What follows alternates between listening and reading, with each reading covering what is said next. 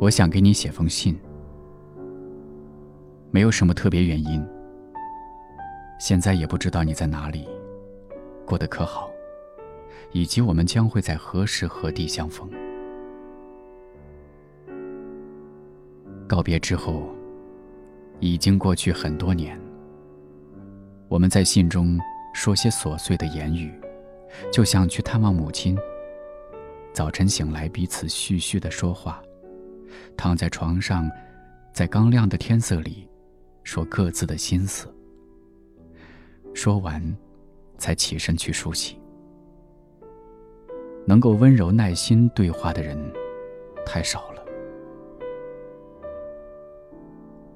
也许没有逻辑和秩序，也许颠倒了记忆和未来。这些都不重要，只要我在写，你在读。之前，我只遇见过一个人，可以说话说到连心的缝隙都没有了。他住在很远的地方。我们说过那么一次话之后，就告别了。但我知道，这样的告别之后，一定还会再见。每个人靠近我们，都带着他宿世的要求和责任。如果无缘，就不会在茫茫人海中交集；如果缘尽，就会断然放下，再无牵挂。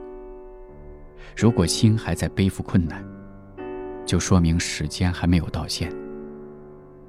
扛着它走，不要对抗，不要推卸，不要控制，不要试图解决，背着它一直往前走。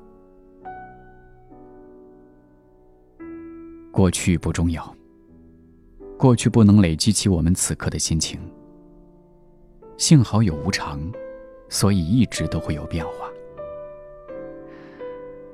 有时，我也会想起一万公里之外，地球的某端，某个小镇。想起清晨微微有些冷的空气，树木的香气，碗里的樱桃。洗衣机的声音。走上楼梯时，一盏一盏摁掉的灯，这仿佛是前生与你一起度过的日子。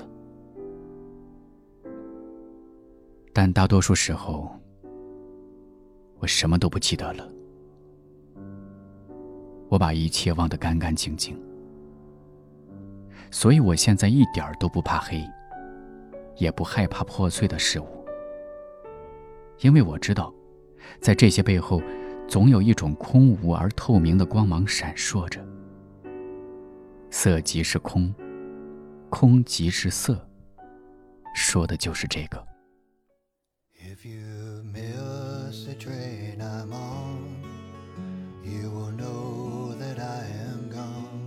我猜想，有很多人临终之前，会感觉自己的一生。没有真正的爱过和被爱过。当人们真正相爱时，会看到对方婴儿般的灵魂，或者是对方的未来面目，他们就不会再那么需要一切看似庞大而无关的东西，也不关心这个社会或者同类会如何评价他们的生活。人们就可以抛掉这些虚假和热闹，而只是安静的互相陪伴，度过余生。夏天时，我去海边，半夜模糊醒来，看见落地窗外圆月下的大海，涛声汹涌，泛着银光的波浪，好像在奔走，但其实，他们哪儿都没去，不过是起起落落。世间大部分事情，都如此虚妄。但在一些人心里，却是坚定不移的。有勇气、真实的活着，才是有力量的。